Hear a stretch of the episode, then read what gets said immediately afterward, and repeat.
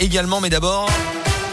Colin Cotte pour euh, l'actu, c'est le journal complet de ce 22 novembre. Bonjour. Bonjour Alexis, bonjour à tous. Et à la une aujourd'hui, le Clermont Foot a une nouvelle fois craqué en championnat hier soir. Nouvelle défaite face à Nice à domicile au Montpied. Deux buts 1. Les hommes de Pascal Gastien avaient pourtant ouvert le score à la 17e minute grâce à Florent Augier avant de se faire rejoindre au score puis dépassé par les Niçois en quelques minutes seulement en fin de match.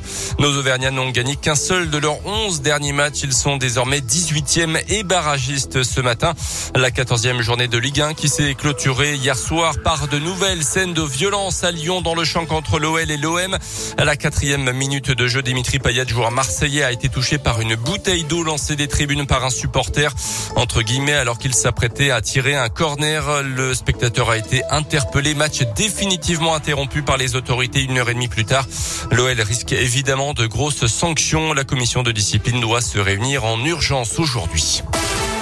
Dans l'actualité également dans le Puy-de-Dôme, trois trafiquants de drogue condamnés à trois ans de prison avec euh, du sursis. Ils étaient jugés vendredi en comparution immédiate pour vente de cocaïne, d'héroïne et de résine de cannabis. Ils alimentaient leurs clients sur la place de Rion. Les trois hommes ont en commun d'être passés par la prison d'après la montagne et d'en être fraîchement sortis. Ils sont également au chômage et ils sont consommateurs de stupéfiants de longue date. Leur casier judiciaire euh, compte respectivement 15, 16 et 33 condamnations. Les cloches vont continuer de sonner la nuit dans le hameau de Bois-Séjour à Serra. Le référendum organisé euh, ce week-end a rendu son verdict d'après la montagne. 91 foyers contre 32 ont souhaité que les cloches de l'église continuent à sonner euh, la nuit. Une chaîne YouTube comme thérapie, c'est l'expérience que vit William, un habitant de la région Auvergne-Rhône-Alpes, âgé seulement de 52 ans. Il est atteint de SLA, sclérose latérale amyotrophique, aussi appelée maladie de Charcot, une maladie incurable qui conduit à la paralysie complète des muscles régulièrement. William poste des vidéos dans lesquelles il veut témoigner de l'évolution de la maladie auprès des autres patients, n'hésitant pas à traiter le sujet parfois avec humour, une façon pour lui de laisser une trace à ses proches, mais aussi de mieux supporter la maladie. On l'écoute.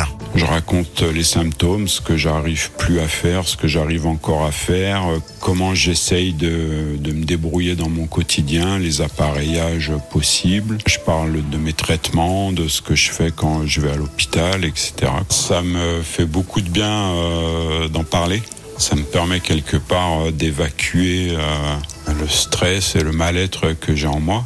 Et chaque fois que je fais une vidéo, euh, ça me rebooste le moral. Je pense que ouais, on peut dire que c'est une thérapie. Ouais, ça me fait beaucoup de bien en tout cas. En France, environ 7000 personnes sont atteintes de la maladie de Charcot. Et puis on termine avec un petit mot de tennis et tous les joueurs disputant l'Open d'Australie prévu au mois de janvier devront être vaccinés contre le Covid, a confirmé ce week-end le responsable du tournoi de Melbourne, accentuant donc la pression notamment sur le numéro 1 mondial, le Serbe Novak Djokovic, neuf, neuf fois titré à Melbourne et qui refuse toujours de dire s'il est vacciné ou non contre la maladie. Merci beaucoup Colin. 7h33, une histoire pour le moins sombre.